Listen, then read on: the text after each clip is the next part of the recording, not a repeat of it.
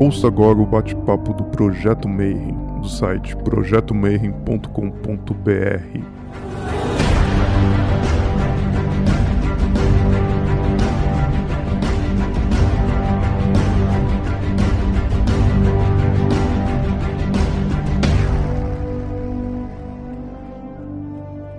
Bom dia para você que é de bom dia, boa noite para você que é de boa noite, boa tarde se você estiver assistindo isso aí agora de tarde no YouTube. A gente continua preso em nossas casas. E aí, por conta disso, a gente não pode chamar para tomar um café, tomar uma cerveja, batata frita e conversar. Então, o que, a gente está fazendo? Chamando todos os autores, ocultistas, hermetistas, demonólogos, pais de santo que você imaginar para conversar aqui no Bate-Papo Mayhem. E o Rodrigo tá pedindo, eu sempre esqueço, desculpa.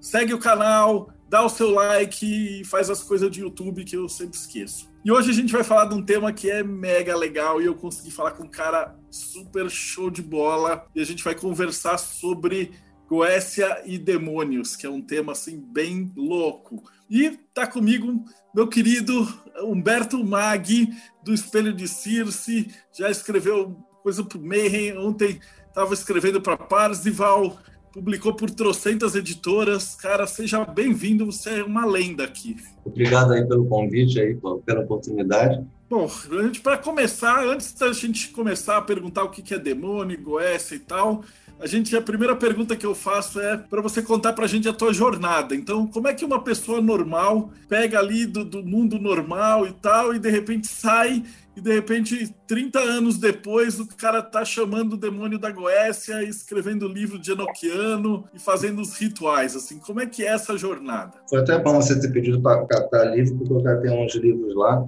Eu acho que a, a culpa inicial é é desse daqui, ó. é o Magia Negra e Feitiçaria. Em português é Magia Negra e Feitiçaria, saiu para aquela editora antiga da Prisma. Isso quando eu tinha aí o que 14, 15 anos, não sei o quê. É, essa Prisma era uma coleção de, de livros, assim, é, era basicamente nesse formato, em, em português também. Esse aqui está em inglês porque o, o, meu original eu perdi, aí depois eu só consegui achar esse aqui como estava em inglês mesmo. Essa coleção da Prisma, eu conhecia ela porque, como meu pai era, era geólogo, eu, eu, gostava muito de coisa de paleontologia, de dinossauro, aí eu ficava decorando aquelas eras geológicas e não sei o que, não sei lá, e no meio daquela coleção saiu esse daqui. E aí, sempre que eu passava numa banca, tinha aquele, aqueles estandes da, da, da, Prisma com os livros todos, tinha outras ciências também, e até hoje eu não sei por que botaram esse, esse aqui no meio. E essa capa me fascinava, né? As ilustrações desse livro aqui são, são, são maravilhosas, mas o meu pai não me deixava comprar. Demorou um tempão até eu conseguir comprar esse, esse livro. E esse livro, ele foi a primeira vez que eu li qualquer coisa assim sobre assunto de, de magia, de ocultismo. Foi a primeira vez que eu li alguma coisa sobre, sobre o Crowley. Essa parte do Crowley, o que, que, que, o livro falava? Ah, o Crowley ele era é, explorador, aventureiro, jogava xadrez, entrou na Aurora Dourada. Aquilo, aquilo eu achei o máximo, né? Porque era tudo coisa que eu também, né, na época, pensava em fazer, né? São coisas que eu gostaria de fazer, né? Fazer expedições, não sei o que, não sei o que lá. Então, meu, meu fascínio, com meu interesse começou basicamente com, com esse livro. Aí, depois, começar a estudar mesmo, a praticar alguma coisa, isso já foi uns anos mais tarde, quando eu estava no Exército. É ali naquela época que eu me lembro que eu comprei o, o, meu primeiro livrinho de, de, meu primeiro tarô, que era aquele tarô egípcio, que esse eu ainda tenho. Isso aqui é muito baseado, acho que naquele cara do Samuel A1EO, não sei das quantas, tem muita coisa tirada, tirada dele, né? Mas era assim, bem, bem um, umas explicações bem interessantes do, do, dos arcanos, umas coisas misteriosas. Foi a primeira coisa que eu comecei a, a, a ler, assim mesmo, de, de ocultismo, né? Foi a primeira coisinha que eu comecei a ler. Mas nesse período também do exército foi quando eu comprei o, o, um livro de Cipriano, né, de São Cipriano pela primeira vez, porque o pessoal do, do exército, volta e meia, tinha alguém comentando, né, ficavam contando as histórias. Ah, não, fulano tem o livro de São Cipriano. Aí quando ele abre, houve, houve barulhos na casa e não sei o quê, a, a lâmpada queima, que é parte de vida, tinha umas histórias dessas, né? Aí eu fiquei, fiquei interessado. E nesse ano, então eu comprei o, o livro Cipriano e comprei, foi o ano também que tinha saído o, o Diário de um Mago, do, do Paulo Coelho. que eu tinha lido uma resenha no, no, no jornal e aquilo tinha me chamado a atenção e, e quando eu estava passando ali na no Rio de Janeiro tinha uma feira de livros que ela ficava transitando de uma época num lugar, outra depois numa praça, não sei o quê. Nesse ano mesmo que eu estava no, no, no, Exército, a, a, Feira do Livro estava ali na Praça 15, e na mesma banca eu comprei o livro do São Cipriano, porque todo mundo ficava falando São Cipriano, São Cipriano, não sei das quantas, e eu tinha né, esse interesse, esse fascínio pela questão do, do, do, pacto, por conta da, daquela série que passou do, do Guimarães Rosa, o Grande Sertões Vereda, ali, né, aquilo ali também ficava na minha, ficou na minha mente, né? Eu até na época comprei o livro, fui lá para achei uns lugares ermos lá para chamar o diabo, não sei, das quantas. Mas eu comprei esses, esses três livrinhos na, na, nesse mesmo período. Esses três livrinhos, o, o Diário do Mago, o, o, Cipriano, esse aqui, tipo, eles deram essa, aquele gostinho né, da coisa, mas não, eles não me deram muito por onde ir na, na, na parte prática. Então, eu, eu, tinha uma noção, né, que devia ter alguma coisa assim, que era tipo, sabe, uma chave, um tchan, na hora que você descobre, ah, não, agora sim, não sei o que, não sei o que lá. E eu só fui descobrir isso uns dois anos mais tarde, quando eu achei um outro livrinho, que também não tem mais o original, é um livro do Gareth Knight chamado Ritual Magic, que tem o, o a rúbrica do, do Ritual do Pentagrama. Aí eu falei, ah, é eureka, não, é isso, tipo, sabe, é uma cerimônia para você consagrar ali um círculo mágico, não sei o que, não sei o que lá, pra, então, foi só quando eu achei esse, esse livro que a, a, coisa começou, eu falei, ah, ok, então é isso aqui que a gente faz, começa por aqui, né? E foi no mesmo período que eu a, comprei de 88 para 92. Eu achei aquele, o, aquele livro de magia enoquiana do Schiller, aquela capa vermelha que tem um Horus com, com um pentagrama, não sei o que, não sei o que lá. Já tinha uma noção do, do, do ritual do pentagrama, ali tem a versão enoquiana do pentagrama. Então, ali que eu comecei mais ou menos a, a praticar a coisa, né? Aí descobri a, a livraria do, do, Fernando Laici, ali no centro do, do, Rio de Janeiro. Né? Um, um amigo meu, o Flávio, do, trabalhava comigo, na época eu trabalhava no, no Banco do Brasil o Flávio, ah, não, tem uma livraria, vou te levar para você ver, não sei o que lá. E, tipo, a, a livraria do, do, Francisco Laici era, na época, eu acho que a, a maior livraria de ocultismo, esoterismo que tinha no, no país, né? O Laici, ele era um, um, ele era um argentino, né? Era ele e um outro senhor que cuidavam da, da livraria. Ele já tinha uma certa idade na, na, na época, né? E, mas a livraria dele tinha, tinha tudo. Foi lá que eu encontrei meu primeiro livro de, do Crowley. A primeira coisa que eu li do Crowley foi o Diary of a Drug Phantom. Aquilo me deu uma visão muito positiva, porque o, o Crowley se pinta ali na, na figura do, do, do King Lamas como se fosse assim, né, uma pessoa, né, sensacional. A coisa é muito muito catchy no, no, livro, né? A primeira percepção que eu tive de Crowley de Telema foi por aí, foi uma coisa muito positiva. Né? Depois as pessoas começam a dizer no teu ouvido, né? Na época, principalmente, que né, todo mundo tinha ouvido o, o, o, galo cantar, mas não sabia onde. Ah, não, o Crowley é do mal, não sei o que, não sei o que lá. Aí eu comprei o, o Confessions do, do Crowley para ler. Aí eu tinha um, um, amigo meu que também se interessava por essas coisas, ele, ele até faleceu não tem muito, não tem muito tempo, o o João Marcos Cividani. Aí, quando ele foi lá me visitar em casa, viu o livro do Crowley, falou: Ah, como você está lendo Crowley, não sei o quê. Eu, tipo, estava lendo a biografia do cara, entendeu? Mas a, as pessoas tinham aquela, aquela percepção, né? Aquela informação veio de algum lugar, nem sabia nada, mas sabiam que era, era, era perigoso e, e era ruim, né? Mas, a, como a minha percepção tinha sido positiva, eu fui, fui, fui seguindo, né? Fui lendo por aí e tal. A Goécia, a primeira vez que tomei contato com a Goécia, isso com certeza foi em 93. Aí lá na, na Laici eu tinha encomendado aquela Goécia do, ilustrada do Weiser. Aconteceu na, na época uma coincidência, né? Depois eu comecei a achar que tinha sido uma coincidência meio, meio estranha, porque assim que o livro chegou, né, uns dois dias antes ou três dias antes, alguma coisa assim, na época eu trabalhava em, em caixa do, Brasil. Né? E eu tive um problema no caixa, ninguém sabia resolver o diabo do problema no caixa, as pessoas faziam, faziam a revisão, não sei o quê, e era um, um dinheiro alto na época. Depois de muito custo, descobriram onde estava o problema, só que aí o, o pacote de documento onde estava o problema para poder resolver tinha sumido, tinha desaparecido. Ninguém achava o diabo do pacote do documento, né? Aí eu passei na, na, na e tinha chegado o, o livro da Goécia, aí eu fui para casa e falei, bom, tentar dar uma solução com isso aqui, para ver se isso aqui me, né, me resolve, porque estava complicada a situação ali. A pessoa que morava comigo na época não estava não tava em casa, não sei o quê, eu sentei, improvisei as coisas, escolhi o, o, espírito pela intuição, né? Não, não, fui na descrição do, do espírito, né? Escolhi o, o, fui o Fênix, escolhi o Fênix pela intuição Aí improvisei as coisas ali e fiquei na minha, fiquei quieto, né? Não comentei nada com a pessoa, não falei nada, não sei o que. Aí, já de noite, a pessoa me acorda, meio, meio assustada, meio irritada. Ah, você invocou um demônio, não sei o que, não sei o que lá. Eu falei, epa, como assim? Não, porque eu estou vendo, tem um, um, um, demônio, ele está andando numa placa cheia de fogo, não sei o que, não sei o que lá. Eu falei, bom, tá batendo alguma coisa, porque tipo, a pessoa adivinhou do nada. Eu tinha invocado um demônio, tá vendo o demônio andando na, na, na, no fogo, que né, o fênix é associado com a fênix, com fogo, que não sei o quê. E aí dormi, mas tipo, só uma, uma sequência assim de, sonhos bizarros, apocalípticos, não sei das quantas. Aí eu acordei mais cedo e, e, e quando acordei eu, veio assim na minha mente assim, cara, vai lá na, na onde fica a documentação, porque isso é fora da agência, né? Aí eu falei, eu vou lá eu mesmo, né? Antes de ir para o trabalho, sair mais cedo, fui lá. Eu cheguei no lugar, o, o, funcionário que trabalhava lá era um funcionário que tinha trabalhado na, na agência.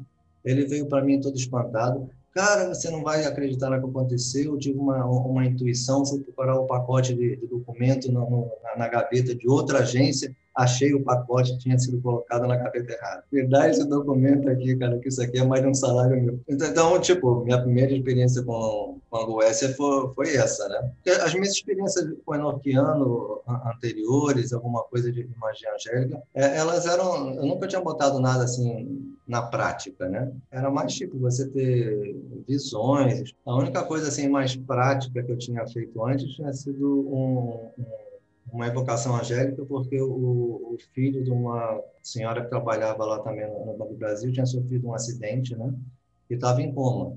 Eu falei, bom, eu vou, vou chamar, eu acho que provavelmente deve ter sido o arcanjo Gabriel, né? Porque era uma questão de cura, não sei o quê. Vou, vou, vou chamar, na época eu tinha um quartinho, tinha preparado um quartinho, né? Onde fazer as coisas, não sei o quê. Eu falei, vou chamar o, o arcanjo Gabriel para pedir né, um, uma ajuda, uma intervenção. Esse livro do, do Garrett Knight, ele também me deu uma chave boa, porque ele fala do, do conceito da, das imagens telesmáticas, aquelas imagens que você forma a imagem e depois a, a, a coisa segue, a coisa é como que se cria por, por, conta própria, não sei o quê. É, é, tipo, é discutível se isso é, o quanto disso é, é, é psicológico e o quanto que não é, não sei das quantas. Mas aí me, me, veio a imagem de uma pomba que pousava na, na cabeça do, do, do, rapaz e, e colocava um, um, ovo na cabeça dele. Aí eu entendi, né, que assim como o ovo demora um tempo, mas né, nasce, eu falei, vai, vai, vai, demorar um tempinho, mas ele, ele, ele vai, vai, vai sair do ponte. E aí realmente não demorou muito, deu um tempinho, uma semana, alguma coisa assim, e o, e o rapaz saiu, da, saiu de coma. Mas isso não, não tinha assim a mesma, né, não teve o mesmo impacto que, que essa operação da, Goécia teve, porque, tipo, primeiro que isso é uma, uma, coincidência, né? Você, a princípio, você tem, tem 50% de chance. O rapaz podia voltar ou não voltar, podia ter visto que ele não voltava, e, então, não tinha muita coisa.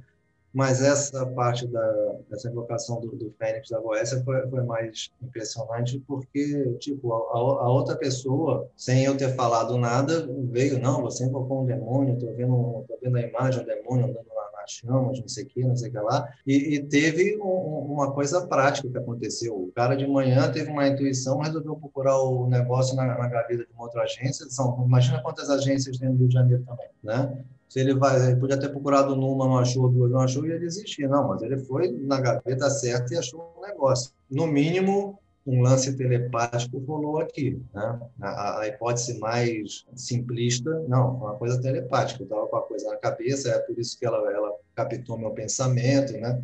Você não precisava ter uma coisa assim, realmente tinha um, um o espírito foi, foi invocado. Mas pelo menos, no mínimo, uma telepatia tinha que ter acontecido, porque ela veio com essa, essa, essa coisa da onde, da cabeça dela. E o outro lá também, ah, teve uma intuição, foi lá exatamente na caixa, achou documentação. Isso começou a botar assim, um pouco mais em, em, em prática aquelas ideias que eu tinha ficado dois, três anos antes no quartel, quando eu tinha lido o livro do Paulo Coelho e o e o livro de Cipriano, né? Eu até escrevi no, no texto que sa saiu pelo Espelho essa semana.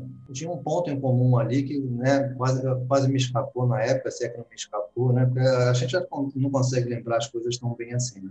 Às vezes a gente mistura. Eu, por exemplo, eu não consigo lembrar. Eu sei que eu comprei um livro de cada vez. Eu não sei se eu comprei primeiro o Diário do Mago ou se eu comprei primeiro o Cipriano. Foi, foi um ou outro. Eu sei que eu comprei um porque na época, eu cheguei lá na época, estava na, na mesma, no mesmo stand tinha os dois, os dois eram parecidos, capa preta, não sei o que, não sei o que lá, mas eu só tinha dinheiro para comprar um, eu sei que eu comprei um, só comprei outro, acho que duas semanas depois. Né? Foi até curioso, porque quando eu comprei o, o, o, livro do Paulo Coelho, aí eu peguei a barca, né, aí eu sentei do lado de uma moça, assim, de, aparência cigana, cara, ela viu que eu estava lendo o livro Paulo Coelho, ela falou, cara, meu irmão conhece Paulo Coelho. Eu falei, ah, seu irmão conhece Paulo Coelho? Não sei o que, não sei o que lá. Falei, é, o... ela fez uns comentários meio depreciativos do Paulo Coelho. Eu falei, bom, isso aí eu não sei, eu ler o livro. A pessoa vem falar mal do, do cara, né? Sem mais, sem menos. Mas teve essa, essa coincidência também. Mas nos dois livros, no livro do, do Cipriano, ele tem aquela história daquele camponês né, que ele encontra o, os engrimanços de, de, São Cipriano. Com esse livro, ele invoca o diabo, né, que é chamado, no texto é chamado Bezebu, e faz um pacto para receber um, um, um, tesouro. E para receber esse tesouro, ele, ele, vai viajando pelo norte da Espanha. É um texto muito legal de ler, porque o, o diabo está toda hora dando bom conselho para o camponês, está toda hora dando lição de moral, de moral no camponês, exatamente aquilo que, o oposto que você espera né, da, da, da coisa.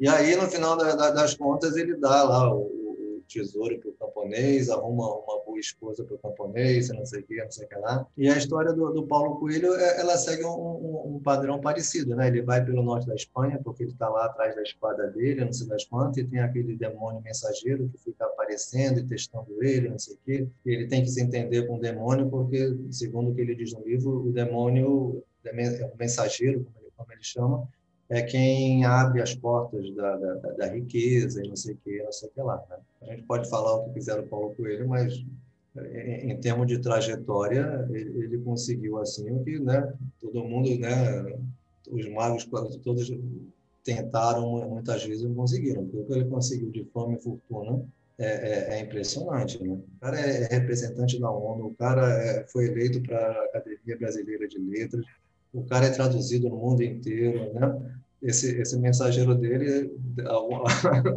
deve ter o seu valor, porque... Mas então tinha ficado essa coisa na minha cabeça, né? né?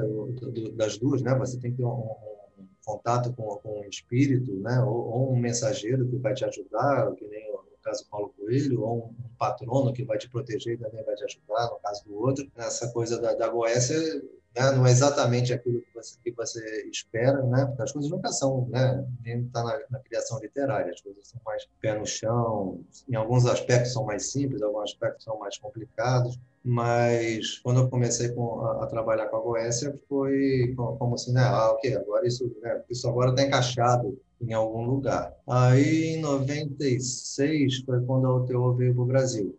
Eu veio para o Brasil, primeiro veio a primeira equipe de iniciação, veio o Lon Milo do CAT. Você entrevistou o Raposo, não entrevistou?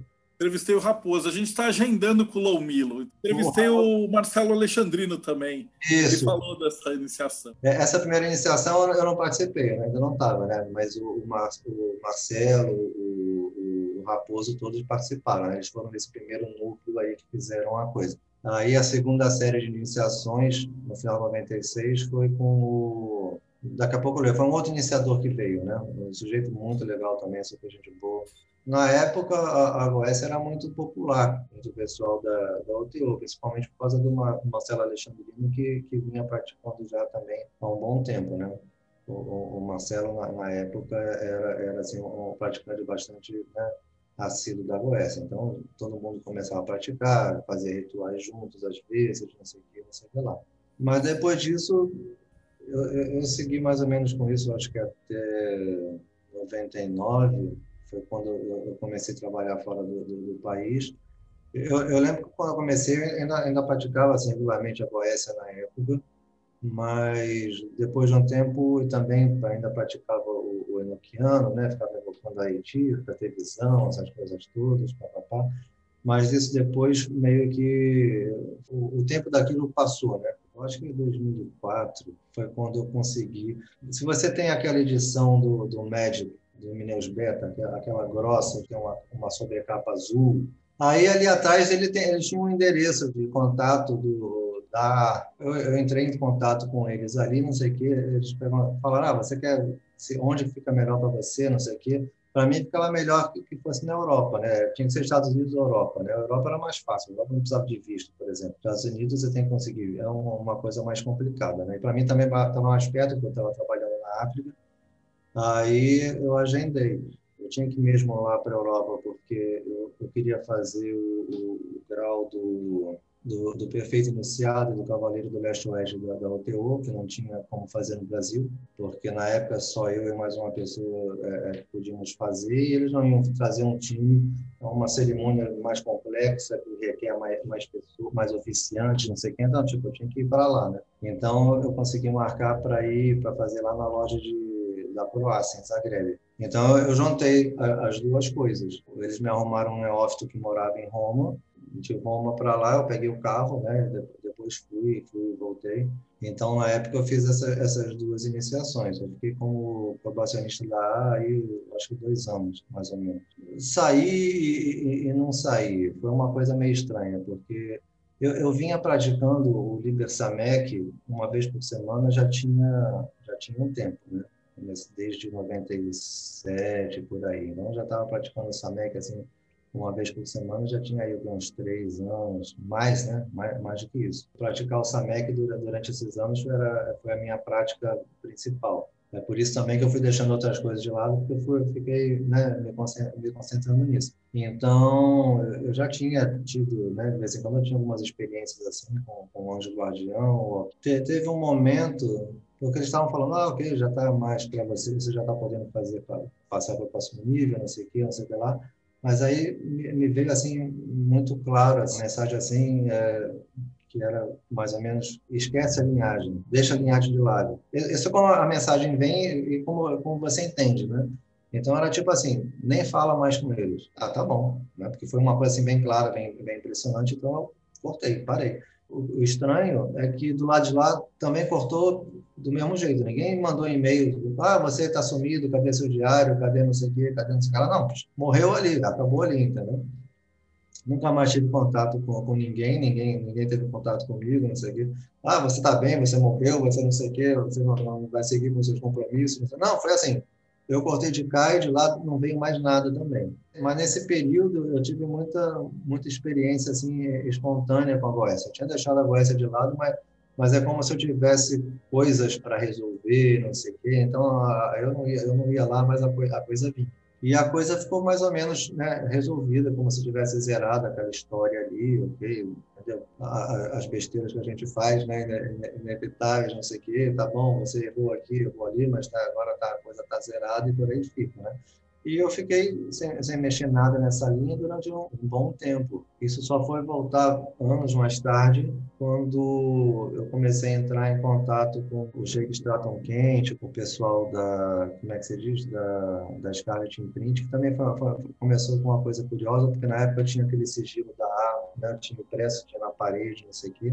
Aí teve um dia que parecia que vinha né, sair uma energia daquele sigilo, não sei das quantas. E aí no dia seguinte, a, a, uma amiga minha veio me falar: ah, não, tem uma editora que está editando um livro sobre, sobre Babalon, não sei o que, era o, acho que é a escala de Goddess da, do Peter Gray, eu acho que é, é. Eles tinham até, estavam lançando 49, eles tinham a edição né, é, normal e tinham uma edição especial de 49, só de 49 cópias e aí estava lá, não, pra, só vamos vender a pessoa. Você tem que escrever para a gente, explicar por que, você quer o, o, livro, não sei o quê, porque a gente não vai vender esses 49 para qualquer um, não sei o quê. Eu falei, não, cara, olha, eu tive essa experiência ontem, aí hoje a minha, a minha amiga me falou, não sei o quê, não sei o que lá.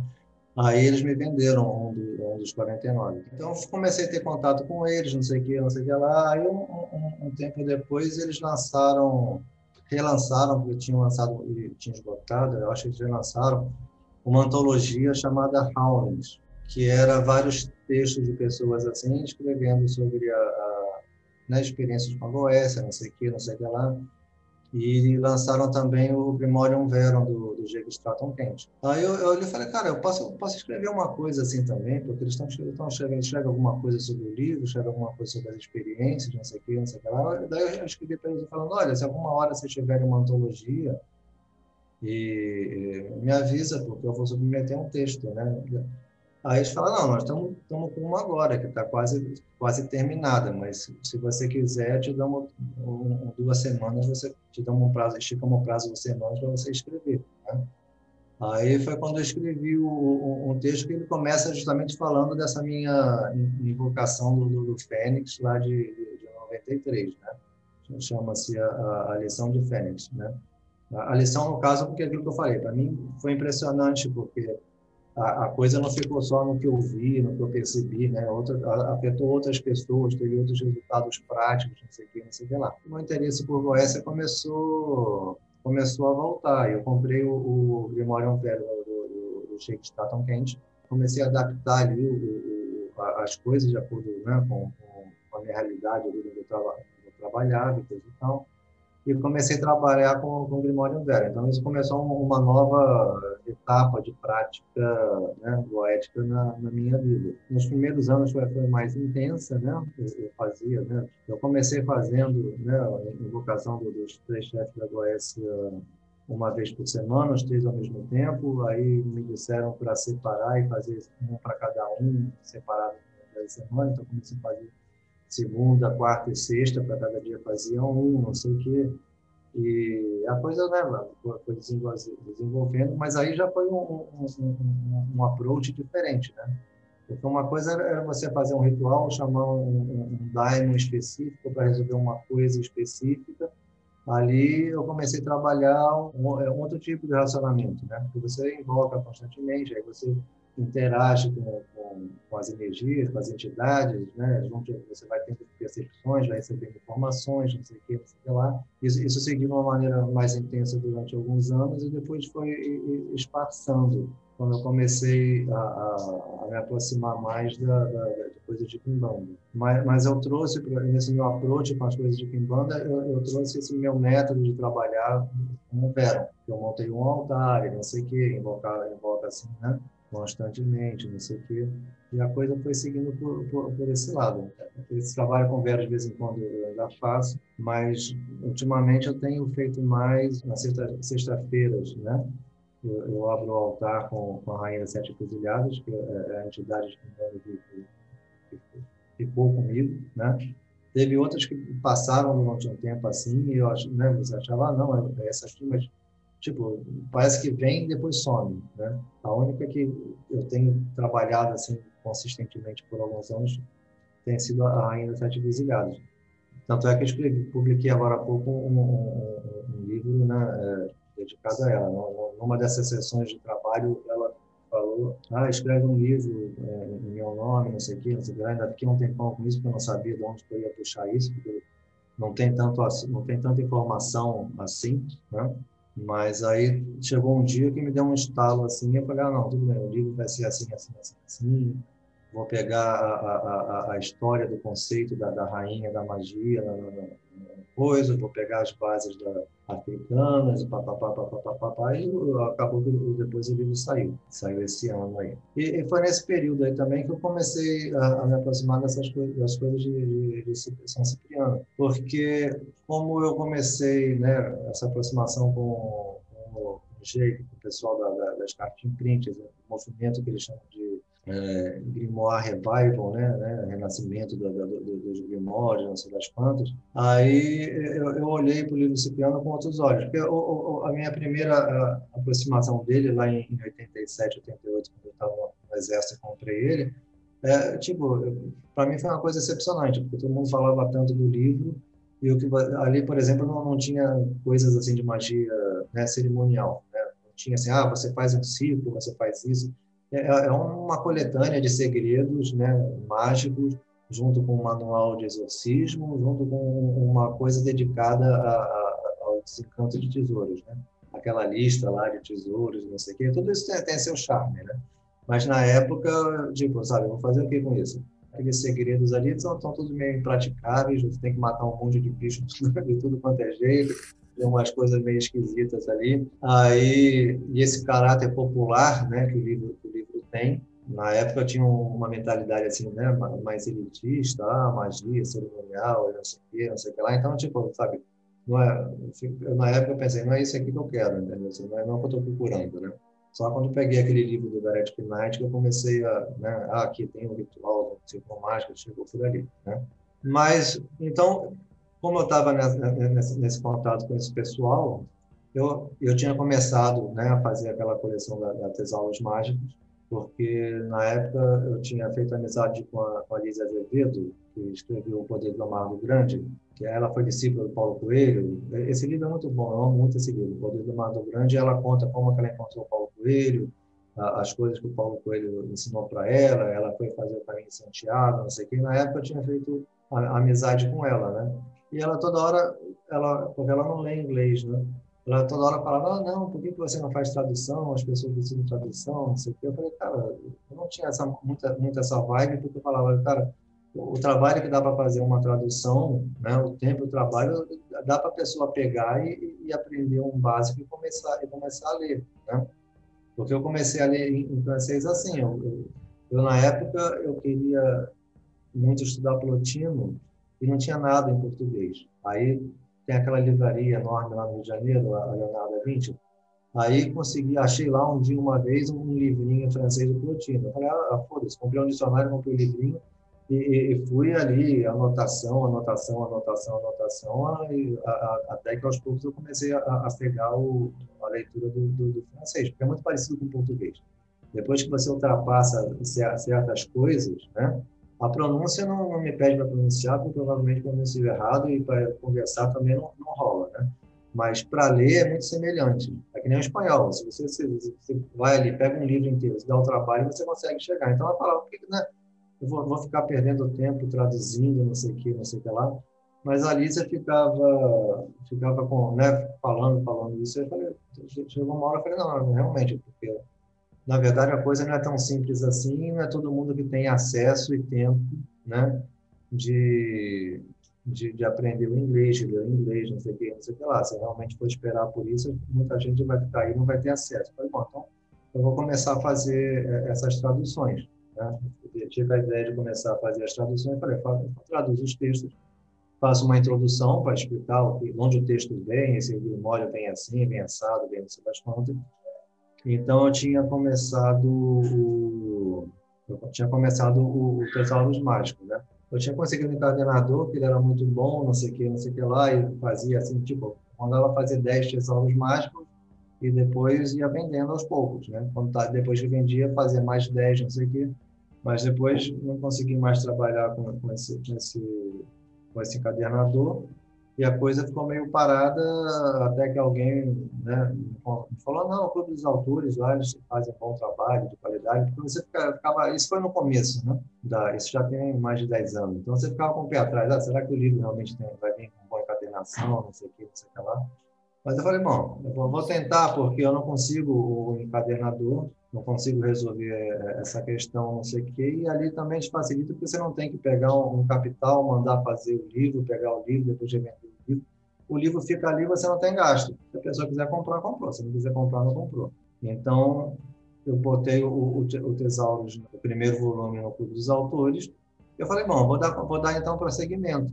Como eu estava com essa nova visão do, do Cipriano, do livro do Cipriano, eu falei, bom, então eu acho que eu vou, vou, vou ver de onde é que vem exatamente a, a fonte desse, desse material do Cipriano vou, vou, lá, vou lá pegar a coisa mais na fonte e, e, e, vou fazer uma, uma edição. Aí eu coloco a história, vou pesquisar a história, isso aqui. Aí, nesse processo que eu fiz, fiz amizade com o Félix Castro Vicente, né, que é um, um antropólogo espanhol, ele que é o, né, o cara que realmente, na época, sabia né, mais do, Cipriano. Hoje tem o José Leitão, que é português também. Então, eu comecei a preparar o, o esse, essa edição do, do, do, Cipriano. E como eu comecei a pesquisar a origem da coisa, não sei o que, não sei o que lá, eu, comecei a perceber que, na verdade, o, o que estava naquele, na, nessa edição, né, a portuguesa, Porque todas as edições brasileiras, elas mais ou menos copiam essa edição, edição portuguesa do final do século XIX.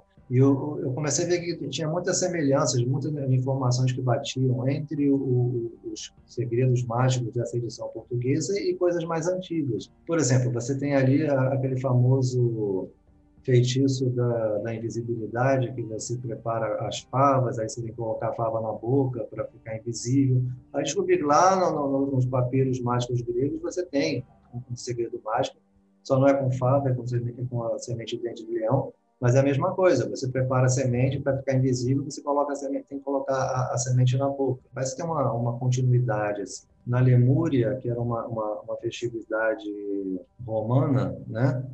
O, o, o chefe da família, ele colocava, aí eram as favas mesmo, né?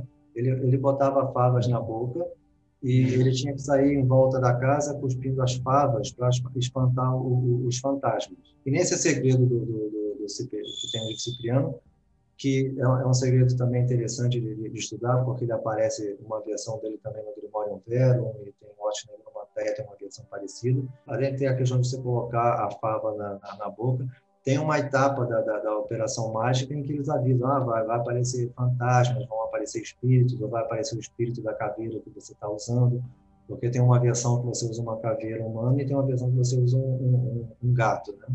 E a questão do, do, gato também, ele fala, ah, você pega o gato, você né, mata o coitado do gato e você coloca uma, uma fava em, em, cada, em cada orifício do gato.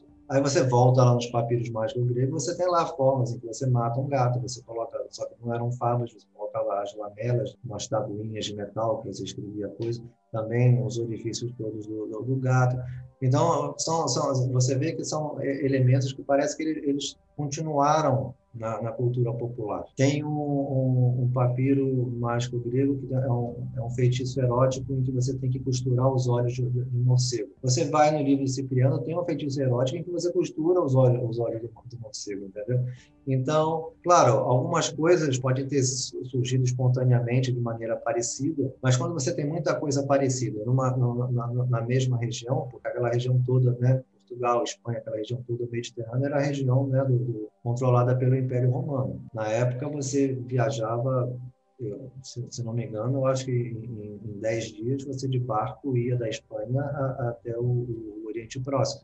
Então, estava tudo muito próximo. Havia aquela, né, aquela que eles chamam aquela coiné, aquela, aquela mistura que o, o papiro mágico grego tá, tá, traz bem isso. No papiro mágico grego você tem é, nomes é, de divindades tiradas do, do, do judaísmo, do, da cultura egípcia, da cultura grega, né? era um secretismo que, tava, que se formou ali na época, né? a, a, a, linguagem mágica, né? uma coisa assim mais universal. O paganismo é uma coisa né, mais aberta, porque o paganismo não tem essa coisa de que ah, eu nasci na Grécia, eu, eu, eu, eu, eu cultuo deuses gregos, mas tipo, viajei lá para o Egito, aqui eles estão cultuando deuses egípcios, nada me impede de entrar no, no, no templo deles e cultuar também. Né? Não tem essa coisa excludente. Né?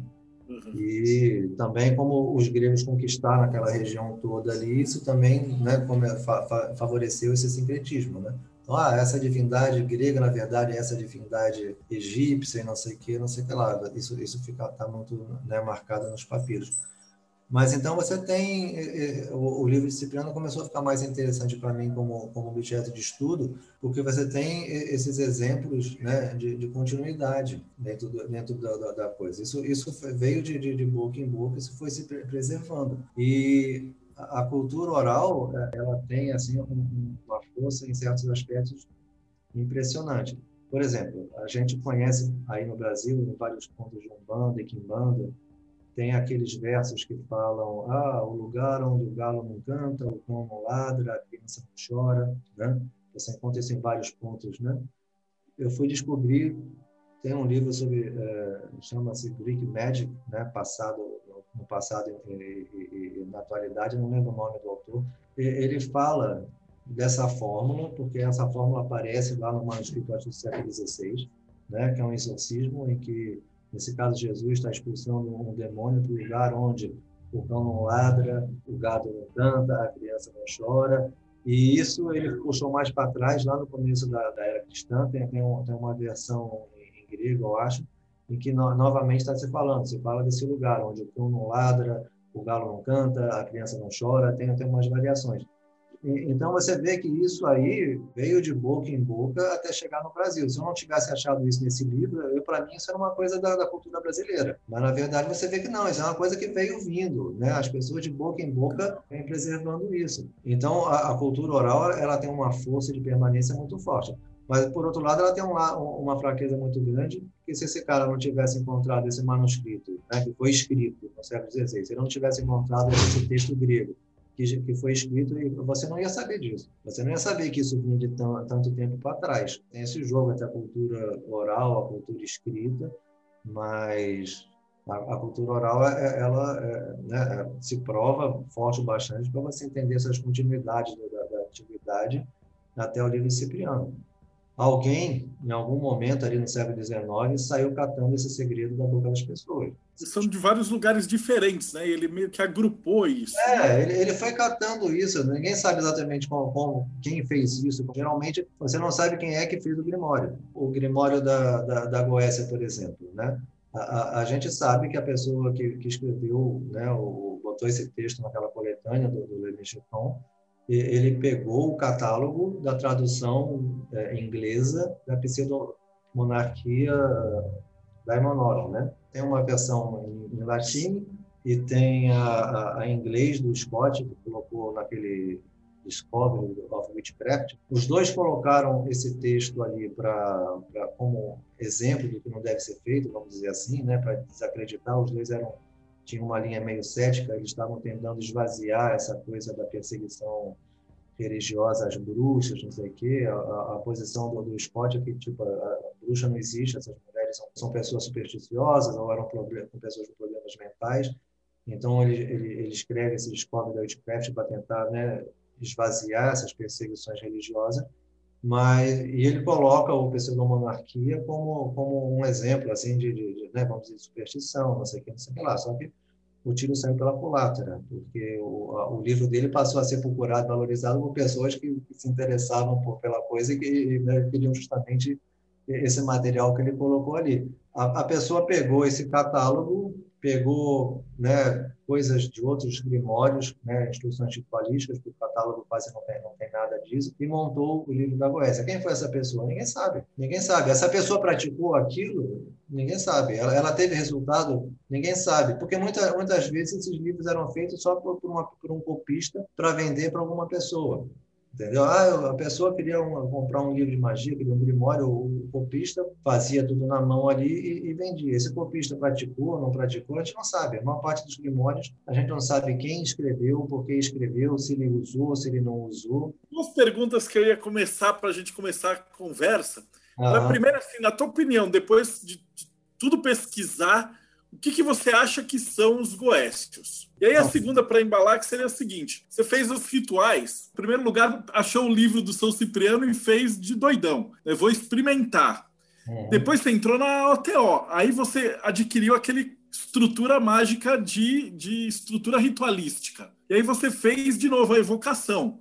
Então, eu queria, quero saber se tem diferença entre a primeira evocação, que foi tipo meio na louca, a segunda, que já foi com estrutura mágica, e a tua terceira etapa, que é depois de ter o, o tempo de Kimbanda. Então, são três evocações de Goécia em, em pontos diferentes de energia, né? Então, vamos para a primeira. O que, que é um Goécio? na tua esse opinião? Livro, esse livro que eu escrevi agora, né? O, o livro que eu publiquei agora sobre, sobre Goécia. Eu, eu fui pegar a coisa lá no começo.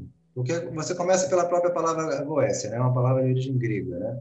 Essa coisa, ah, não, é o Ivar, não sei o quê, isso é o Braulio que botou no livro dele, eu não sei de onde ele tirou, mas isso basicamente está errado, isso não é isso. Eu não sei qual foi a fonte que ele colocou, mas todo mundo né, repete isso, porque o, o, o né, a, a origem da palavra Goécia, ela, ele era o, o, lamento fúnebre que os gregos faziam na funeral, não sei o quê, ou você fazia os goós, né? a origem da palavra é essa. E em determinado momento, se, se você pega a coisa grega mais antiga que a gente tem, que é o Homero.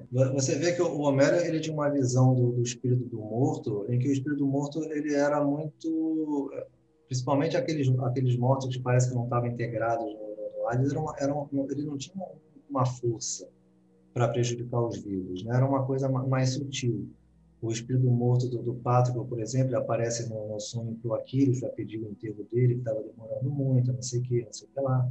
O, o espírito do, do Elpenor aparece para o Odisseu, depois que ele sofreu um acidente, o Odisseu foi lá fazer aquela invocação do, do espírito Tirésio, mas primeiro aparece né, o espírito do Alpenor. O espírito do Alpenor diz que, sabe, você faz o meu, o meu funeral, senão eu vou pedir aos deuses que, que, que te castiguem. Então você vê que o, morto ele não tinha essa força. Mas com os textos do Homero, eles começam né, logo depois da daquilo que se chama a Idade das Trevas Gregas. Né? Porque você teve a, a civilização micênica, que foi uma, uma civilização monumental, eles tinham, começaram com uma escrita e tudo, não sei das quantas, mas tem até um, um fenômeno histórico estranho ali que ninguém conseguiu né, exatamente as razões, mas tem um período ali em que quase todas as cidades daquela região da, do Mediterrâneo elas foram arrasadas, elas foram destruídas. A civilização micênica, de uma hora para outra, foi destruída.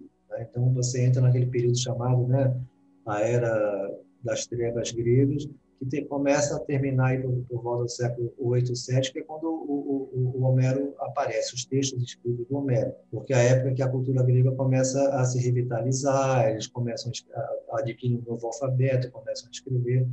Nesse período, o, o morto para eles ele é uma coisa que não preocupa muito. O morto depois que ele inclusive está é, ele está no Hades, ele já não volta. O morto que não foi integrado no Hades ainda consegue vir aparecer no sonho, não sei o quê.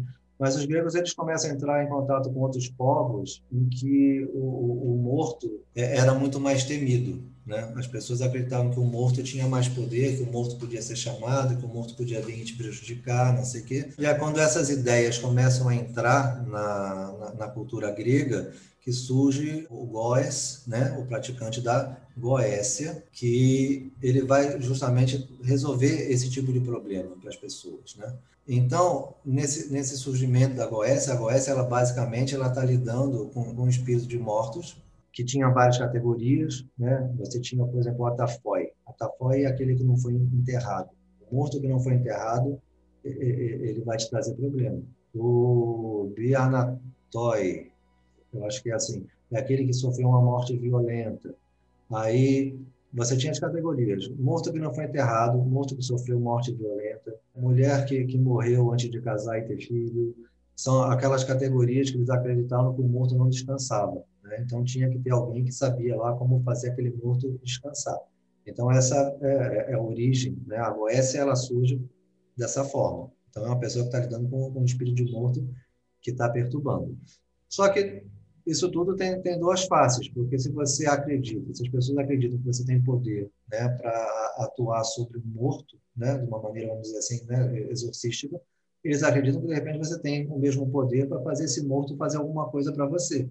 Então, a Goécia ela adquire essa, essa dupla face. É nesse período, a gente está falando do século VI, Cristo, mais ou menos, que começam a aparecer aquelas tábuas de maldição, que eram umas plaquinhas de chumbo em que a pessoa escrevia alguma coisa que ela queria que o espírito morto fizesse, ela ia lá na, na, numa tumba adequada, ou ia num, num, campo de batalha, porque tinha muita gente que morreu ali não foi, não foi enterrada, né?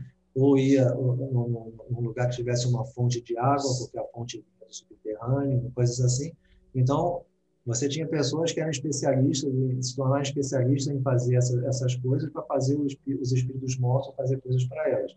E os espíritos associados, que eram espíritos quitônicos, como as queres, as eríneas, quando você tem, por exemplo, na, na, naqueles mitos do Orestes, a, a, mãe do Orestes, ela quer se vingar do filho, porque o filho matou ela, porque ela matou o pai do filho. Ela, ela quer se vingar, ela não tem esse poder. Então, ela, ela fica pedindo para as eríneas vingarem ela. Então, ela fica enchendo a paciência das eríneas, as eríneas ficam perseguindo o, o Orestes. Então, essas eríneas, essas queres, são espíritos pitônicos, não são de mortos, mas são relacionados. Isso tudo é aquilo que o Góis fazia. Ele trabalhava com esses espíritos. Ou você tinha um problema com o espírito, ou então, ah, eu quero que você me consiga isso, eu quero prejudicar fulano, eu quero seduzir cicrana, e ele ia né, usar esses, esses, espíritos. Então, isso estava muito bem estabelecido. Né? A Goécia era, é, era isso. É claro que para o Goés né, trabalhar com esses espíritos, ele precisava conseguir a autorização, a autoridade de divindades relacionadas. Né? Então, Você tem, por exemplo, aquela peça Os Persas, né? Em que é, é descrito uma invocação, eles vão invocar o espírito do, do, do Daimon, do, do Dário, que é o rei que tinha morrido. Então, eles vão lá fazer lamentações no, no túmulo, levam oferendas, não sei o quê, mas eles pedem, primeiro, eles pedem intercessão de, de, de Gaia, do, do, do, Deus dos Mortos, e, e, e o aspecto de Hermes, né? Ele, então você tem que conseguir né, uma autorização, alguma coisa de uma divindade relacionada para poder pegar esses espíritos e, e, e, trabalhar com eles. Aí o, o, que acontece? Aí chega o cristianismo. O cristianismo ele vai reinterpretar isso tudo de uma outra maneira, né? Porque para o cristianismo, pelo menos na, na, da época, né, a demonologia da época, para eles nenhum morto aparece em ritual, nenhum deus, nenhum daimon, nada disso aparece em ritual para o pensamento do, do, cristianismo desses quatro primeiros séculos, isso se concretiza ali com, com, com Agostinho. A única coisa que aparece no ritual de magia são demônios que são entendidos como é, anjos que, que caíram. Então, é, é, esse é o paradigma que está sendo enfiado em cima da Goécia original. E isso, por exemplo, fica muito claro na tem, tem um, um, texto do, do, do, bispo chamado Eusébio do século III, em que ele, ele, ele coletou vários trechos escritos por um, um outro filósofo chamado Porfírio, de um livro que só sobreviveu porque o, Eusébio preservou esse, esse, esses pedaços, porque ele está botando, ah, o Porfírio falou isso, mas na verdade é isso. Né? Tem um, um desses fragmentos em que o Porfírio está falando, ah, os goés, os goetes, né, o plural, e, eles invocam daimons né, malignos para fazer coisas ruins. E eles fazem isso com, com, sob a autoridade de Serapis, ou Sarapis e de Hecate. Né? Sarapis um, é uma divindade sincrética com, com Osíris, né? então, é, tipo, o rei do, dos mortos. Então, essa é a Goécia que o Porfírio descreveu, né? que está de acordo, no século III depois de Cristo, Cristo está de acordo com tudo, aquilo que a gente veio vendo lá de trás, desde o século VI a.C. Né? Então, são nove séculos em que a Goécia é entendida dessa forma o Eusébio vem e fala, né? ele bota esse trecho e fala, mas a Escritura nos diz que o chefe dos demônios, na verdade, é Beuzebu. Então, eles deram essa invertida toda. Não, não tem divindade quitônica, não tem Hecate, não tem, não tem Sarapis, não, não, não tem morto, não tem daimon quitônico, é tudo demônio. E se você pega o, o texto da, da, também do século IV, a, a, Confissão de São Cipriano, nessa confissão, que é escrita como se fosse o próprio São Cipriano, contando as coisas todas que ele fez, como é que aprendeu a magia, como é que ele entrou em contato com o diabo, ele, em determinado momento, ele, fala, ele, ele, descreve. Né? Ele primeiro passou vários anos viajando, aprendendo várias coisas. É um texto maravilhoso, muito, muito legal de ler. Nessa etapa final, né, que é o, o ápice do aprendizado cipriano, ele vai invocar o diabo. Ele fala que primeiro ele fez sacrifícios a Palas, a Hecate, a Ares, entendeu? Como se fossem demônios menores para se aproximar do grande demônio, né, do, do Diabolos, com quem ele finalmente estabelece uma, um, um, tipo de pacto. Então, o, o que está acontecendo nesse período, né, do, do, das primeiras quatro séculos do cristianismo, é que o cristianismo está pegando essa Goécia e está dizendo que ela, na verdade, o que você está fazendo ali é invocar um demônio que é um, é um anjo, um anjo caído, né? E, e a coisa de lá para cá veio né? porque o cristianismo ele, ele, tomou conta. Uma coisa que você tem que entender quando você pega esses grimórios é que quem quer que tenha escrito praticado era cristão. Eles se consideravam cristãos. Eles estão dentro do paradigma cristão. Então, para eles, aqueles espíritos são isso. Só que, é claro, a maneira que você classifica o espírito, isso, isso, vai ser muito determinante em todo o resultado que você vai ter. O cristianismo é um, é um, é um fenômeno cultural isolado, né, no tempo e no espaço.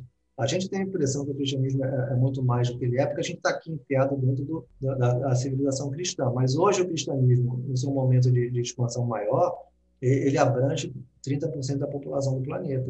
Significa que cada 10 pessoas, 7 não são cristãs. Então, é, é essa categorização né, dos espíritos na, na, magia, como sendo demônios, anjos, anjos caídos, para ela não faz sentido para a maior parte da população do planeta. E ela não faz sentido nem antes nem depois do, do cristianismo, você não encontra isso. Então, você me pergunta, né, o que, que são esses daimons da, da, da Goécia? A primeira coisa que a gente tem que pensar é que eu acho que dificilmente duas pessoas vão fazer o mesmo ritual invocando a mesma entidade e vão ter realmente contato com a mesma, a mesma entidade. Eu, pelo menos, penso assim. Até as pessoas falam, ah, se dez pessoas invocarem um mesmo, o mesmo daimon ao mesmo tempo, bom, a gente tem conhecimento hoje de, de, de informática suficiente para saber que eu, por exemplo, estou aqui em contato com, ao mesmo tempo com umas 10 pessoas aqui no chat. Então, a princípio, não é uma coisa impossível, né? dependendo de como você vai entender a, a coisa. Mas, por outro lado, é mais provável que quando você faz uma prática, você realmente entre em contato com alguma coisa, é mais provável que não seja exatamente a mesma entidade que a outra pessoa, a, a outra pessoa chamou.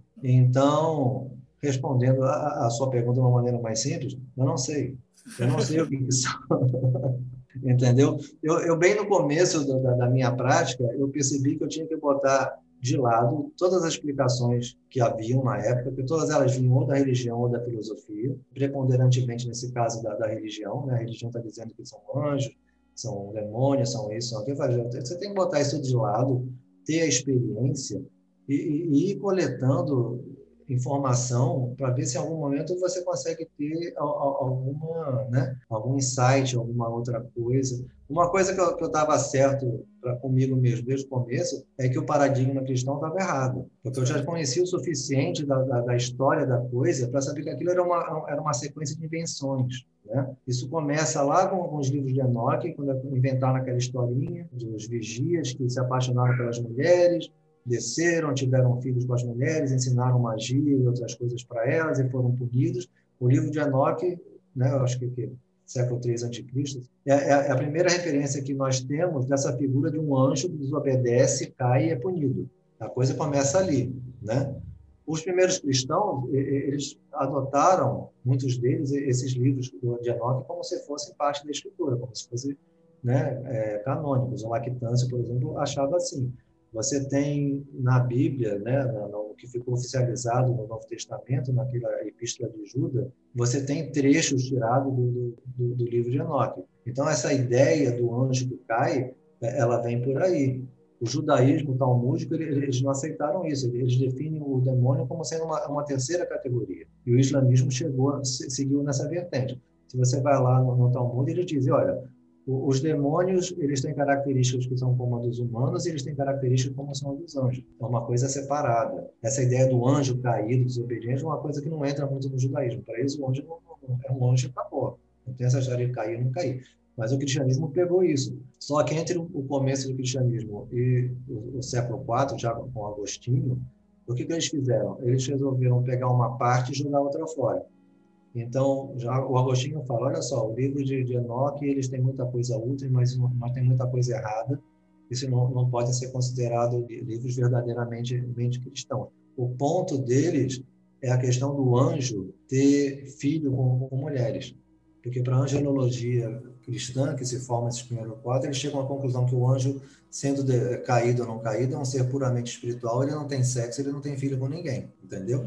Então, eles pegaram do livro de Enoch metade da, da, da ideia e jogaram metade da ideia fora. Então, sabe, você que você analisa isso historicamente, porque você fala, bom, isso tudo aqui, o neguinho tá, sabe, tá levando a bola, cada um chutando de um jeito, eles estão inventando essa coisa toda, entendeu? Isso, na verdade, não, né, não faz sentido com nada e fora do, do, cristianismo nunca, nunca fez sentido, porque é uma categorização de espíritos que não existe. Ainda mais e que eles usam termos tipo marquês, né? nem teriam, aí fala que é de Salomão. Então... Porque na Goécia, você, nesse, no, no, livro da Goécia, né, no Vegetal, você tem duas é, categorizações de espírito. Uma que fala do passado deles e outra que fala do, do, do presente. Então, quando fala do passado, ah, esse espírito ele era da ordem dos anjos, esse espírito era da ordem da, da, das potências, e não sei o quê, isso era no passado. No presente, esse espírito é um marquês, é um rei, é um, entendeu? E quando você, eu, eu até botei isso no, no, no, livro, eu fiz uma, uma tabela né, comparativa. Se você compara, você vê que não, não faz sentido, porque você tem espíritos que são descritos como reis no, no, no livro da Goécia, que estão em or que pertenciam a ordens mais baixas, né, antes, e, e, porque essas ordens angélicas elas têm uma, né, elas têm uma hierarquia. E tem espíritos que estavam em ordens mais altas que, que têm categorização mais baixa. A coisa não faz sentido, né? E ele também não, não, não dá informação de todos os espíritos qual era a, a ordem anterior que eles pertenciam, né? é, só, é só alguns que estão que estão categorizados. Isso tudo já veio, né? Já veio bem mais tarde. Então, é, essa coisa toda veio vindo, esses nomes foram. Né, você viu os nomes, eles são o. Por que, que o Eusébio está falando do Beelzebub? Porque está citado no, no, Antigo Testamento, aquela, aquela passagem famosa em que o, o Jesus ele vai ele faz um exorcismo no sábado, os fariseus vão falar, ah, você está exorcizando, não é pelo poder de Deus, é pelo poder de Beuzebu, o Patera Daimon, né, o pai dos Daimons. Essa é uma, a, a, a mesma expressão grega que aparece no, nesse, nos evangelhos, nessa passagem, ela é repetida no Testamento de Salomão. O Testamento de Salomão é, é o primeiro texto assim, né, que, que, que, se tem da, da, chamada tradição salomônica, que, ao contrário do que a, as pessoas veem, ao contrário do que você vê à primeira vista, ele é muito mais um, um texto de exorcismo do que um texto de magia. Porque o, o que o Salomão está falando ali é o seguinte: eu, eu, porque sou Salomão, Salomão é uma figura sempre tratada com áreas de, de exceção, né? O que Salomão faz ou fez ou era, ninguém mais faria, ninguém mais seria, né? A Bíblia diz isso. Nunca haverá um, um rei como como você, como Salomão. Nunca houve nem haverá um rei tão sábio, não sei, não sei lá. Então, o Salomão tem uma uma questão de excepcionalidade. O que vale para Salomão não vale para os outros. Essa excepcionalidade, é, é, é, ela ela se mantém porque se você chega já bem mais né, recentemente, século XVII, XVIII, você vai pegar o, o Dragon Rouge, o Grand Grimoire, você tem ali duas descrições de como é que você elabora o pacto. Uma, como o Salomão elaborou o pacto. Aí o, o, o Lucifúgio ele quer que o Salomão assuma um compromisso que se ele não fizer certas coisas vai perder a alma e, e o corpo, mas o, o, no final se contenta só com receber umas moedas lá nas suas contas, mas a questão de o Salomão perder a alma e o corpo fica fora. Mas quando você vai na segunda descrição, que seria uma pessoa comum fazendo pacto, ali a questão da perda da alma e do corpo se mantém. Ou seja, aquilo que valia para Salomão não vale para vale o resto das pessoas. Salomão é uma figura única na, na, na, questão. Então, o Salomão, por ser uma figura única, ele recebeu o anel diretamente do, do, de Deus, né? o arcanjo Miguel trouxe o anel para ele, e com esse anel ele submeteu os demônios, fez eles trabalharem na construção do templo e depois prendeu eles. Só que o, o Asmodeu já tinha dado uma profecia para ele no Testamento, dizendo que o, o, reino dele não ia durar muito, que o poder dele não ia durar muito. E realmente, né, você, ele está seguindo o texto bíblico, porque no texto bíblico, o texto bíblico não fala nada de Salomão invocar demônio, isso não, não, não é bíblico. Isso só vai aparecer quase nove séculos depois que isso vai começar a aparecer. Mas o texto bíblico, ele, ele fala da idolatria de Salomão no final da vida dele que Salomão, no final da vida, casou com um monte de mulher estrangeira, que não era pra, já era uma coisa proibida, e, e, e, essas mulheres convenceram ele a fazer adorações a outros deuses, ele construiu o templo para outros deuses, não sei o quê, e aí Deus veio e falou que por conta daquilo, quando ele morresse, o, o reino ia, ia, ser dividido, já não ia ser mais o, o, o reino que ele era, né? Então, é, é, é, é, o que acontece. O texto do Testamento de Salomão, então, segue essa vertente. O Asmodeu já, já, dá, já diz para ele, né, profetiza para ele que, o que ia acontecer e realmente depois acontece. Né? Ele se apaixona por uma mulher pagã, não sei das quantas, ela convence ele a, a, a matar, nem vai falar, cara, mata, mata só um, um gafanhoto que seja, só para dizer que, que fez o sacrifício, mas ele faz aquilo ali e, e, e, e perde tudo. Então, ele diz que deixou um testamento, por isso que é um testamento, para que as pessoas no futuro, quando os demônios escapassem novamente, né, eles pudessem exorcizar os demônios. Porque para cada um dos demônios do testamento de Salomão, ele dá a descrição e ele diz o que, que você faz para expulsar aquele demônio. Diz qual é o anjo que expulsa aquele demônio, ou alguma fórmula mágica, alguma coisa que você faz. Ou seja, Salomão comandou os demônios, mas Salomão era Salomão. Você o máximo que você vai fazer é expulsar esses demônios. Se eles aparecerem para você, depois que eles fugirem de novo, você lê aqui qual é o demônio e você consegue expulsar. Então, na verdade, é um texto de exorcismo. Só que aquilo que eu falei do, do, do Góis, né? aquele que tem né, a capacidade de dar, des, de dar descanso, exorcizar um morto, tem capacidade também de pegar esse morto para fazer alguma coisa. Então, essa passagem do exorcismo para magia, dentro da tradição salomônica, ela se dá na etapa seguinte, que é o, o, o Tratado de Salomão ou a Higromanteia ali a pessoa já está, com instruções de Salomão, a pessoa já está chamando o demônio para fazer alguma coisa. Então, você deu esse, deu esse, esse segundo passo. Se você tem poder para expulsar o demônio, porque para expulsar o demônio, você tem que dar uma ordem no demônio. Se você tem poder para dar uma ordem no demônio, o raciocínio deles é, então você pode dar uma outra ordem para o demônio. Entendeu? Olha só, vai e faz isso que nem Salomão fez, porque aquilo que as pessoas pegam aquilo que interessa. Então, o que está no Testamento de Salomão é tipo, Salomão podia, mas você não, você pode fazer isso aqui, mas se a gente vai, Salomão podia, agora eu também posso. Porque tem muito isso na magia da antiguidade, a pessoa se identificar com uma figura de poder, com uma divindade. Você pega esse, esse o ritual do que o Crowley traduziu como não nascido, né? que é um, um texto do, do, do, papiro mágico grego. Nesse texto, no original, que é um texto de exorcismo, a pessoa se identifica como Moisés. Numa parte que ela fala, eu sou Moisés, parará, parará. Depois ela fala, eu sou o Aquéfalos, né, o espírito sem cabeças, né, que o Crowley traduziu como não nascido, mas é, é correto, é, não, é sem cabeça. Esse Aquéfalos é uma coisa que aparece na, na cultura egípcia, tem vários exemplos, um espírito que não tem cabeça. Eu sou Moisés.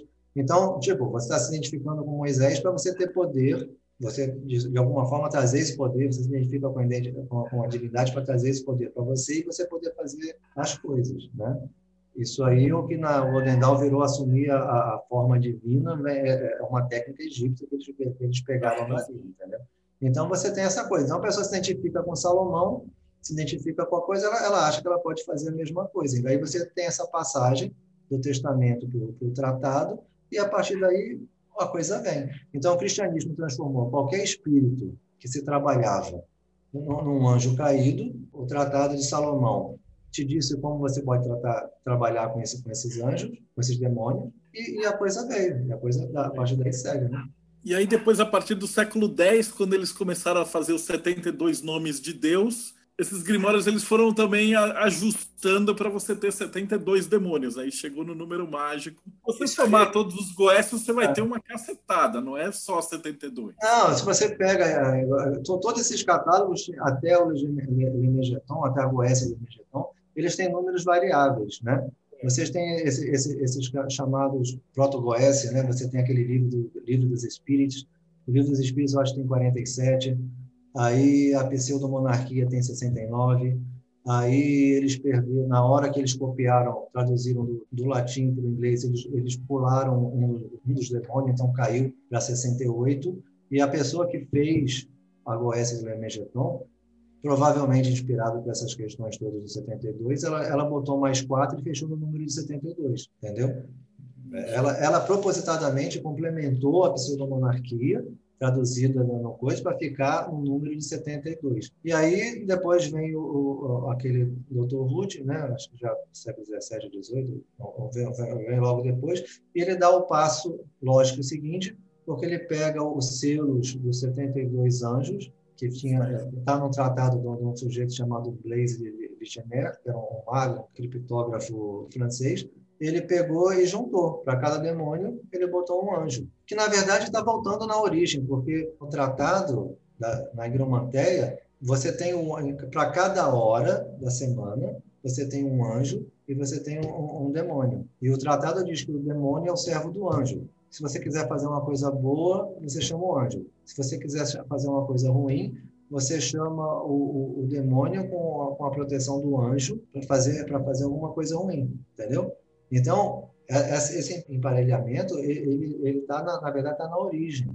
E vai lá atrás, na verdade, mais ainda na, no, nos livros de Enoque. O livro de Enoque, ele te dá a primeira, o primeiro catálogo assim, de espírito, está no livro de Enoque, porque quando ele fala dos, dos, dos vigias que caíram, eles falam, esse espírito, ele ensinou isso, isso, isso, isso para as pessoas. Esse espírito ensinou isso, isso, isso, isso. Então, ele dá ali um, um seis ou sete, varia de, de uma tradução para outra, anjos caídos, e o que cada um ensinava. Um ensinava astronomia, outro ensinou as artes de feitiçaria, outro ensinou metalurgia, não sei o quê. E, ao mesmo tempo, ele fala, ele descreve, ele dá uma lista dos anjos que não caíram.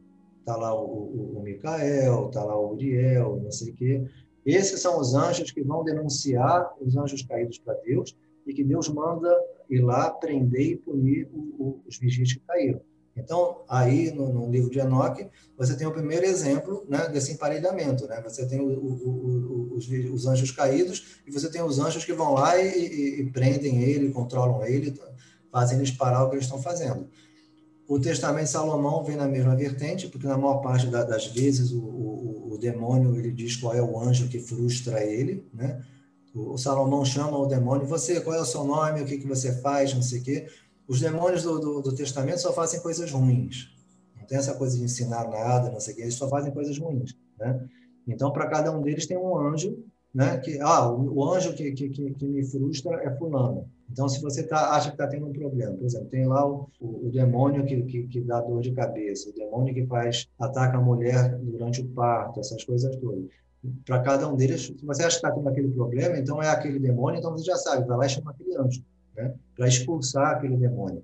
Mas aí, na Higromanteia, Tratado de Salomão, ele já mudou. Olha, esse, se você quiser que esse demônio faça alguma coisa para você, não é para expulsar ele, é para você chamar ele para fazer alguma coisa, você chama ele como um anjo, porque aí o anjo vai fazer ele, ele, fazer o que você quer. No meio do caminho, nesse processo do, do, da, Goécia do Lemegeton, isso se perdeu porque você só tem ali a descrição do catálogo dos espíritos, que já é uma descrição mais positiva, porque ele está falando, olha, esse espírito ele te ensina a retórica, a geometria, esse espírito te ensina isso, esse espírito pode trazer dinheiro, esse espírito pode fazer não sei o quê. Está descrevendo coisas positivas. O catálogo do, Testamento só, só fala, de, só fala das doenças, das maldades que eles fazem, né?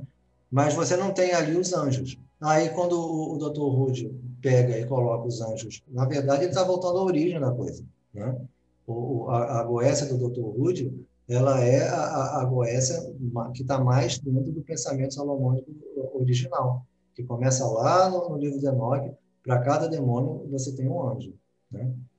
E aí, volta, eu tenho uma pergunta aqui do Marcos Cavalini, que também é minha também. Você acha da ideia do Lon Milo, que ele coloca as entidades de goética como formas abstratas, metáforas e exteriorizações do próprio interior do mago? É, o, Na verdade, eu acho que isso é um desdobramento, porque a hora que você associa isso com as formas astrológicas dentro da Golden Dawn, você tem lá que, sei lá, Baal passa a ser primeiro arco de Ares. Uhum, e aí é. você tem Verruel, que é o anjo que está é. do outro lado. O uhum. demônio, você se neutralizaria, seria a sua, sua forma ruim, né? Uhum. Eu acho que, na verdade, o nome que é o mesmo, mas são coisas diferentes, né? Não, não são esses demônios que são evocados pelo, pelo que o Milo fala. Por essa descrição, você está entendendo, é, você fica com a percepção que o, o Milo ele está defendendo uma visão é, subjetiva, né? A entidade... É, é isso vem do Crowley.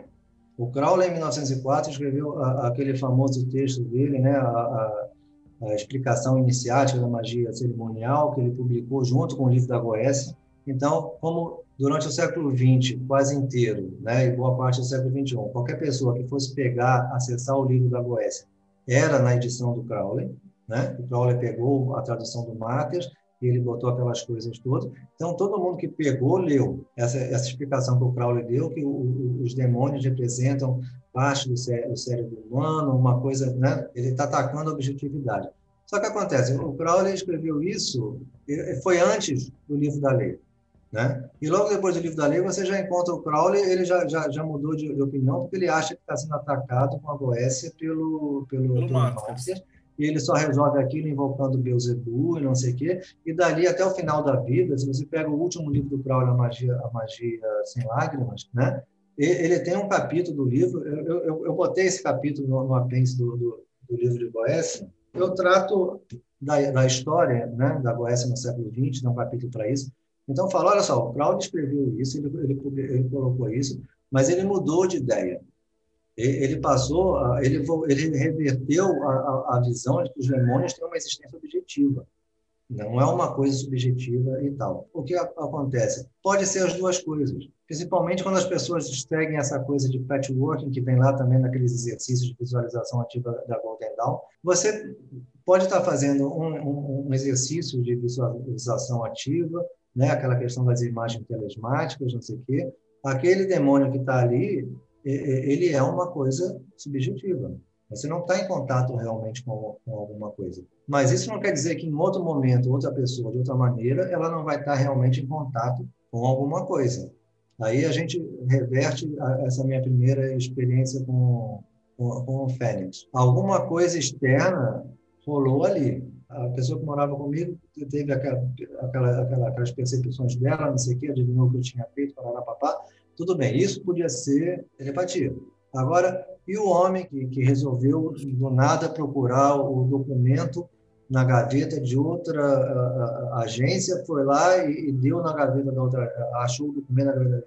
Entendeu? Aí a, a explicação da telepatia já, já, já, já fica mais fica mais complicada você aplicar, explicar isso também pela, pela telepatia. Né? Você tem, tem que dar um, um, uma margem de, de achar que alguma coisa objetiva realmente aconteceu ali. Então, pode ser uma coisa ou outra, depende da, da, da, do que aconteceu com aquela pessoa naquele momento. Né? Você não chegou a evocar o Fenex depois da OTO ou da Kimbanda? Só fiz. Ver como é que não. ele se comporta? Não, só fiz essa. Isso seria um exercício bacana. É, essa ideia de você tá. O jeito que você chamar, um é tipo sem nenhum preparo, você está evocando. E o outro é já com os, os preparos e com toda a ritualística e tal se seria a mesma entidade, né? Mas você tinha respondido essa pergunta, né? Que é para cada pessoa vai chamar uma entidade é, diferente. É, de repente a pessoa acha que está em, tá, em contato com uma entidade, mas na verdade ela só está é um processo de imaginação ativa que ela está passando por ali. Pode ser, não pode, não, é necessariamente uma coisa ou outra. Pode ser uma coisa para uma pessoa no momento, pode ser outra coisa para outra pessoa no, no outro momento, né? Agora, essa questão, por exemplo, por que eu nunca mais invoquei o, o, o Fênix? Eu nunca tive essa coisa experimentalista da magia. Ah, eu vou fazer só. Para mim, a, a coisa, ela, ela meio que, que, que, vem vindo. Eu tenho a intuição de fazer alguma coisa, ou então a, a, as coisas, né, nesse, nesse caso aí. O, o, o, diabo do negócio do documento sumiu, ninguém sabia misteriosamente, ninguém sabia nada. E no, no, no dia seguinte eu recebi o, o livro da, da, da Goécia que eu tinha encomendado. Então, tipo, você junta as duas coisas e fala, cara, eu acho que né, é, é para pegar e fazer alguma coisa, né? Então, o que acontece? Se eu fosse chamar o, o, o Fênix de novo, só, só para ver né, como é que é, como é que não sei o quê, eu, eu não vou conseguir me empenhar na coisa. Né? E isso que torna também a, a magia difícil de, de você fazer uma, uma, mesuração mais científica. Porque tem que ter um, um, um sabe, eu, eu fazer só para ver como é que é, eu não vou estar ali na, na, naquela vibe. E, e você, possivelmente, o espírito também não vai querer vir, não, entendeu? Então, a coisa é assim. Então, realmente, eu nunca, nunca, nunca fiz né? essa coisa. Eu tive a minha experiência oéstica mais forte com os sete príncipes que, que você tem naquele livro do no sexto e sétimo livro de Moisés, né? O sexto e sétimo livro de Moisés é, é tipo um, um bric-a-brac de vários grimórios que foram juntados ali e tem um, uma uma seção ela é de origem mais da linha da, da, de grimórios faustianos, né? Tem até um, um dos sete príncipes, é, é Mefistófeles e tal. Eu fiz é, é, essa invocação uma vez, porque é aquilo que eu falei, eu achei que era para fazer, e, tipo, assim, em termos de resultado dentro de ritual, foi a experiência mais forte que eu tive. Mas, então, o, que acontece? Essa experiência, em termos de, do que acontece no ritual, foi, foi a coisa mais forte impressionante que eu já tive por, por, várias razões. Primeiro, a intensidade da coisa. Eu tomei Daime né, durante, durante um período, né, durante um ano, um ano e pouco, eu tomei Daime regularmente. Então, o que me deu na hora ali é como se eu tivesse tomado assim uma dose de Daime enorme. Então, já foi né, uma coisa impressionante por, por causa daquilo, porque eu não tinha tomado nada, não tomava nada há muito tempo impacto, a, a, a, força com que a coisa veio. Mas o, o que também é, é mais impressionante foi a ordem que a coisa aconteceu. Porque a coisa não veio e, e, e foi. A coisa veio, essa coisa veio sete vezes. Porque eu, eu fiz a primeira invocação, botei o, o sigilo ali, não sei o quê, aí veio aquela energia, me, me, deu aquela coisa toda, como se estivesse né, tomando uma superdose de Daime. Aí aquelas informações todas, aquelas comunicações, aquelas coisas todas, e acabou, parou. Parou, voltei ao normal, estou zero. Até peguei, anotei o que, o que, eu vi, o que, eu não vi, o que, eu lembrava, o que eu visto. Aí eu fui para o segundo. Aí repetiu, foi a mesma coisa. A coisa veio, como se tivesse tomado um outro dime.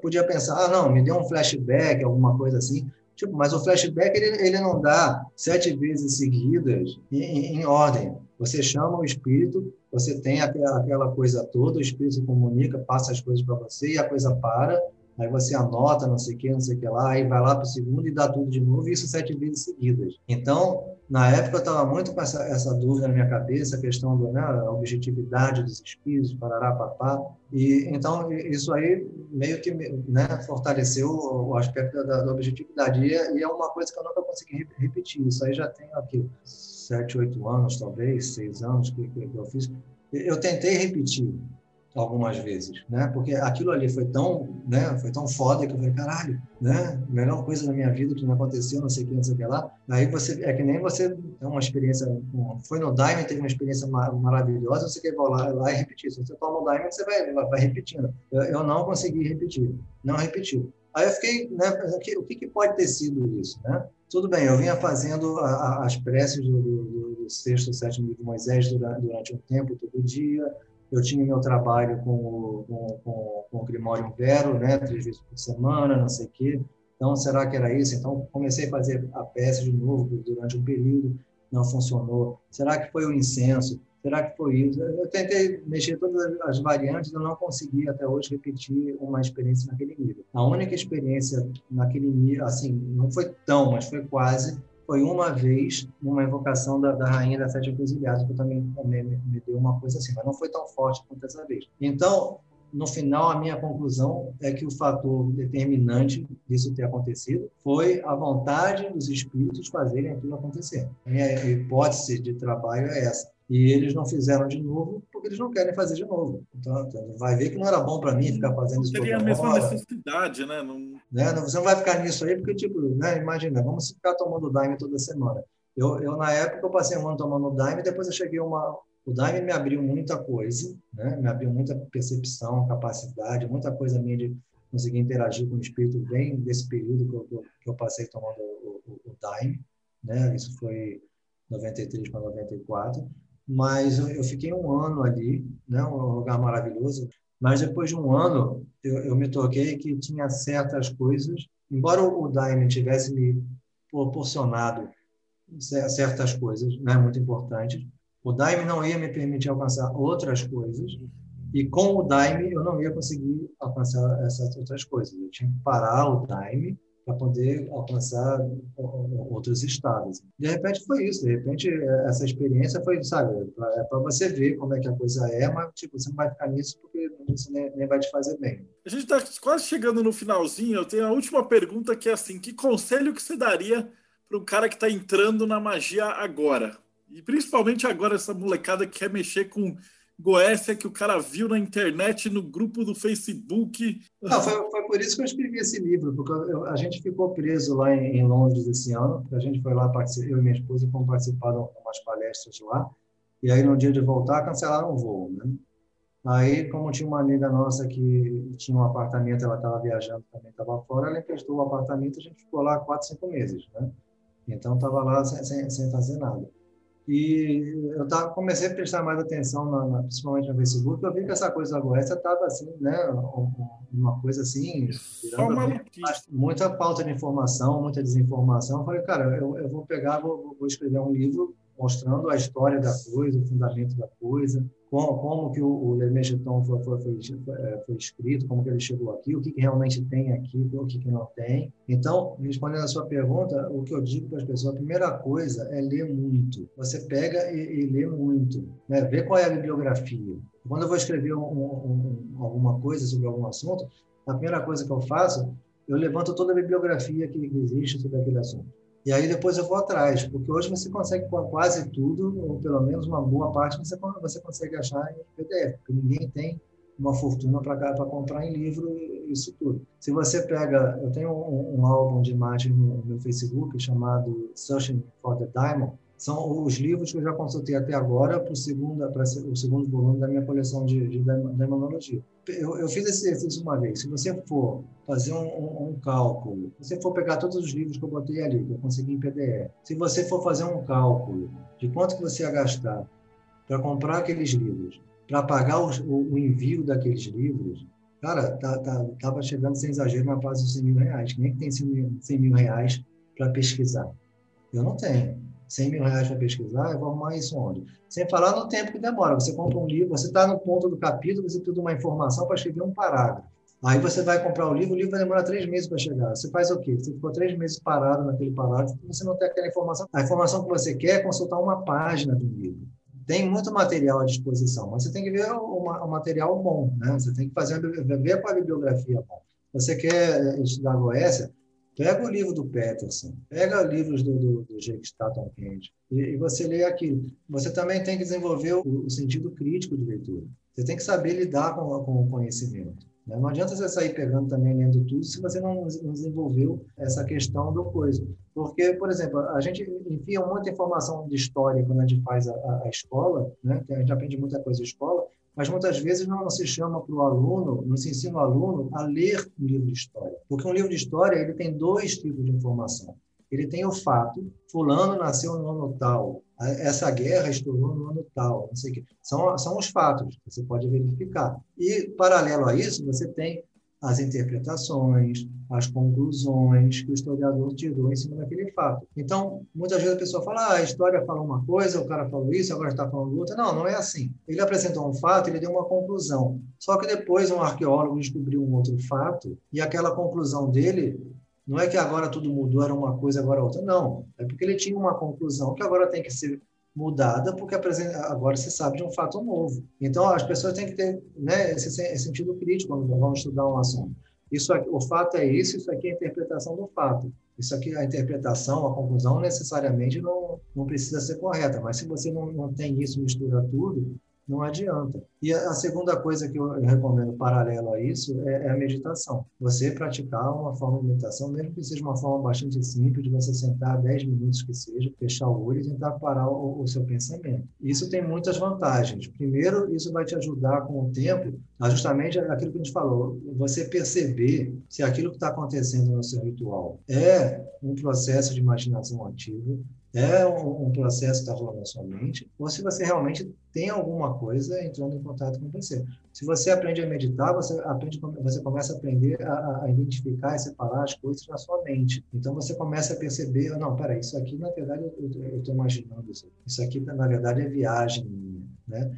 Porque para você conseguir receber a informação da, da, do espírito, da entidade, você tem que estar com a mente muito clara e muito limpa que é para aquela informação vir, vir da maneira mais pura e direta possível.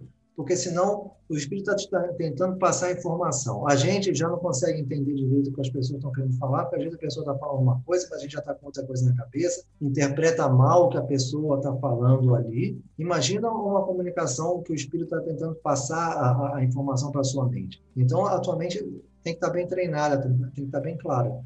Então, as duas coisas que eu recomendo é isso: é, é estudar bastante e a última coisa é como é que o pessoal te acha. Aliás, é, esse livro que você mostrou, é, como é que o pessoal compra também? Tudo que eu, tenho, que eu publico lá fora, eu, eu, depois traduzo e publico pelo Clube dos Autores mesmo.